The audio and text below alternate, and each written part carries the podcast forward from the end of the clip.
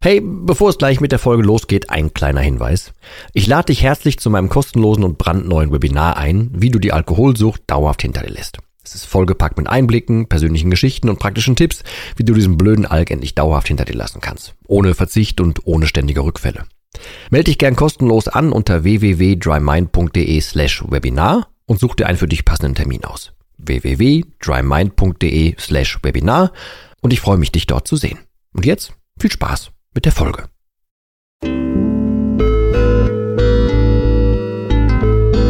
Nüchtern betrachtet. Der Nie wieder Alkohol Podcast.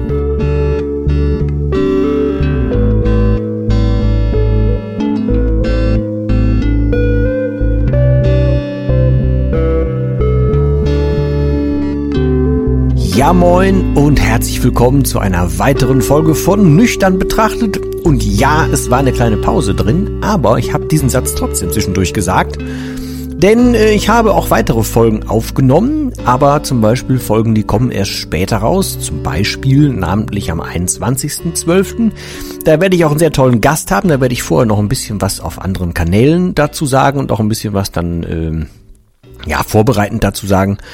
Ähm, ich war auch Gast in einem anderen Podcast, da werde ich dann auch auf den anderen Kanälen noch was zu sagen. Auf jeden Fall, ganz grob gesagt, war einfach, äh, um es mal auf Deutsch zu sagen, scheiße viel los. Ähm, das gilt sowohl für, wie ich es immer nenne, NWA, also nie wieder Alkohol, ähm, in Kurzform gesagt. Also sowohl bei NWA war sehr viel los, äh, als auch im tatsächlich normalen Leben war extrem viel los und es war jetzt halt wirklich so viel los, dass ich, wenn ich denn eine freie Minute hatte, dann habe ich die entweder mit meinem Kurzen verbracht, habe gepennt oder beides. Also dazwischen war eigentlich nichts. Es war wirklich sehr, sehr ähm, sehr, sehr hutschnurvoll. Nicht ich war hutschnurvoll, sondern einfach zeitlich war es sehr, sehr voll. Deswegen habe ich nicht wirklich geschafft, zwischendurch noch zusätzliche Sachen zu machen, außer die jetzt auf Halde aufzunehmen schon. Die weiteren Folgen. Äh, und deswegen war hier ein Loch drin. Ich entschuldige mich aber dafür. Nächstes Mal werde ich das ein bisschen ankündigen, beziehungsweise dann auf anderen Kanälen, zum Beispiel Instagram oder sowas, dann ein wenig kundtun, damit äh, sich da keiner irgendwie auf den Schlips getreten fühlt und sei es auch nur virtuell oder mit irgendeiner Silbe oder was auch immer.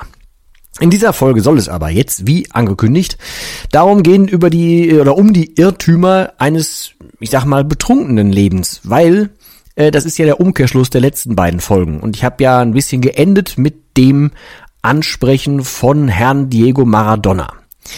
Mich hat das so ein bisschen genervt, dass halt äh, überall ja der Typ jetzt halt gefeiert wurde, der nachher trotzdem körperlich aussah wie eine Blitzkugel, die äh, nicht die allergeilste Ernährung hat und so weiter. Und ähm, ja, also ich habe halt diesen, diesen Satz gelesen und auch mehrfach genannt bekommen, dass es ja hieß, ah, das war so ein Lebemann und der hat sein Leben in vollen Zügen genossen und so weiter. Und ja, ich weiß es nicht so richtig.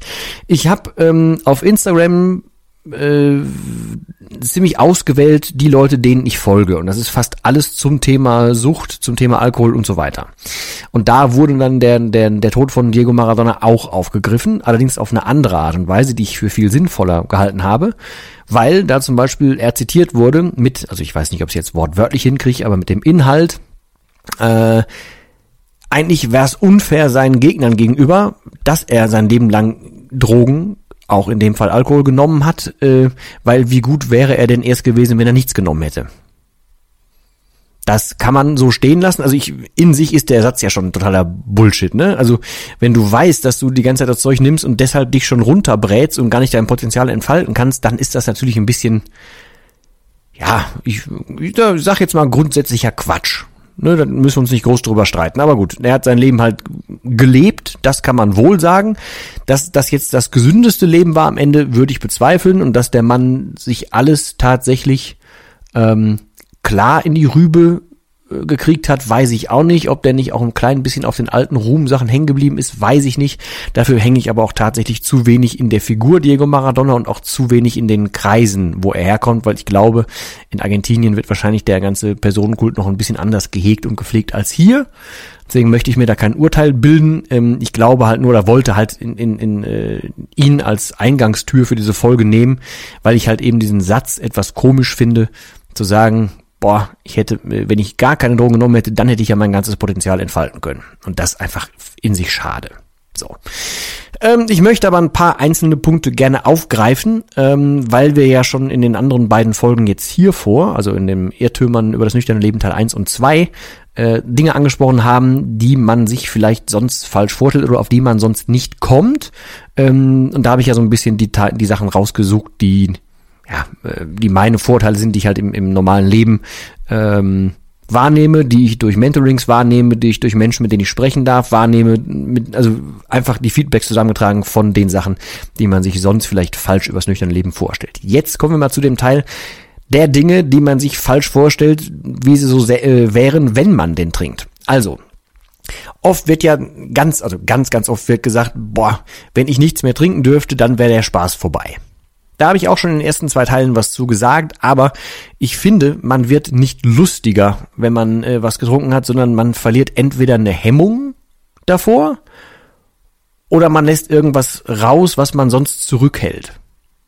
Heißt, wenn du dich zum Beispiel sonst irgendwie selber für albern finden würdest, dann machst du, wenn du äh, nüchtern bist, schiebst du da halt einen Riegel vor und dann kommt dir das irgendwie albern vor. Sobald du was trinkst, lässt du diesen Kontrollmechanismus weg und machst einfach und wachst aber dann am nächsten Tag auf und denkst, ach du Kacke, was habe ich denn jetzt an dem Abend schon wieder gemacht? Wie habe ich mich denn verhalten? Was habe ich denn da gemacht? Auch oh, jetzt ist mir das aber immer wieder peinlich.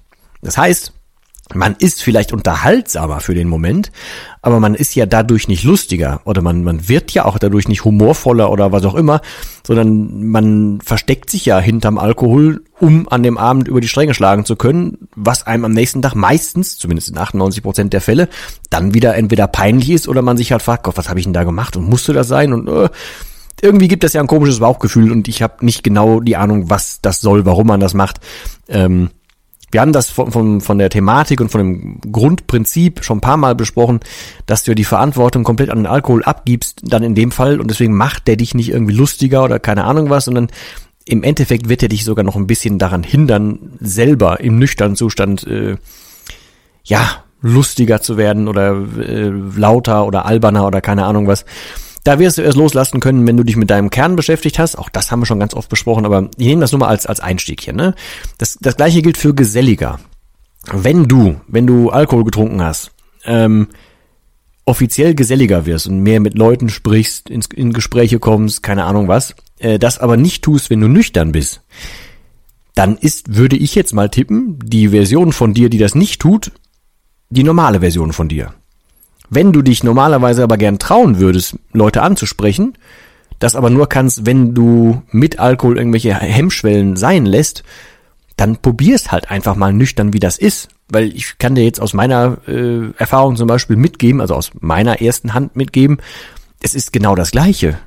Nur, dass ich halt dann noch weiß, was ich an dem Abend gesprochen habe und dass ich inzwischen weiß, dass ich mich nicht mehr mit irgendwelchen falschen Leuten einsetze. Also wie oft, und ich glaube, da kannst du dich wahrscheinlich auch mit an die Nase fassen, der du hier zuhörst, wie oft hast du Zeit abends oder generell mit irgendwem verbracht, die du nur mit dem verbracht hast, weil der noch da war oder weil man mit dem noch weiter trinken konnte oder weil sich das ergeben hat. Das, da gibt's so viele, ich sag mal so, so, so Partnerschaften für so einen Abend zum Beispiel, die hätten sich im normalen Leben nie gegrüßt oder die wären nie miteinander klargekommen oder wären nie ausgekommen. Man hat man sich irgendwann diesen Alkohol dann so als Nenner genommen, um dann irgendwie miteinander dann eine Zeit zu verbringen und eigentlich war das jetzt nicht so die mördersinnvolle Zeit, meiner Meinung nach.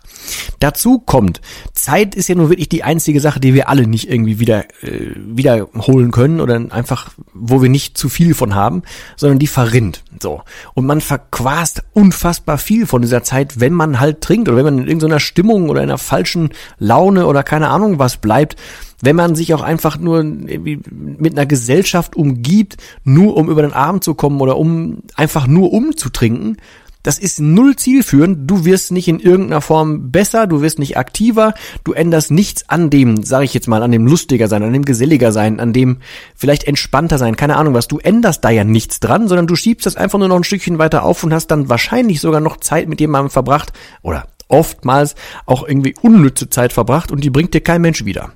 Und da bitte tatsächlich, guck mal, wie es bei dir ist. Lass mal ehrlich sein, guck mal, wie es bei dir ist, wie viel Zeit du in Beschaffung von Alkohol, in äh, ja, Scherben aufsammeln am nächsten Tag, äh, in äh, unnütze, sinnlose Abende oder Tage, keine Ahnung was, Ausflüge, Partys, äh, whatever, wie viel Zeit da reinfließt, die man eigentlich, wenn man es nüchtern betrachtet und den Alkohol nicht als was Erstrebenswertes sieht, die man sich einfach irgendwie besser hätte einteilen können, besser gönnen können, mit der man besser was hätte, hätte anfangen können. Frag dich da mal, ich finde bei mir auch rückwirkend super viele Sachen, wo ich super viel Zeit hätte sparen können.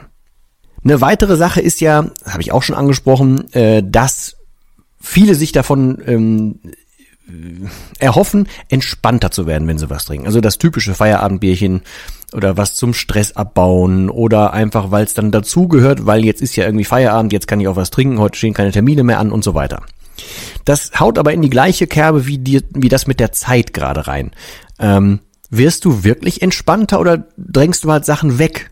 Also es gibt super viele Fälle und super viel Feedback, was ich bekomme von Menschen, die halt dann das brauchen, wenn Feierabend ist, die ähm, äh, keine Ahnung, dann loslegen, wenn der Tag fertig ist, die dann äh, loslegen, wenn irgendwie in Schichtarbeit was doof läuft oder wenn auf dem Job was oder im Job was doof läuft, don't know. Die dann, wenn sie abends zu Hause sind, dann sagen, boah, ich muss jetzt unbedingt was trinken, weil jetzt ist Entspannung angesagt. Das Ding ist doch aber, dass Entspannung damit eigentlich überhaupt nichts zu tun hat.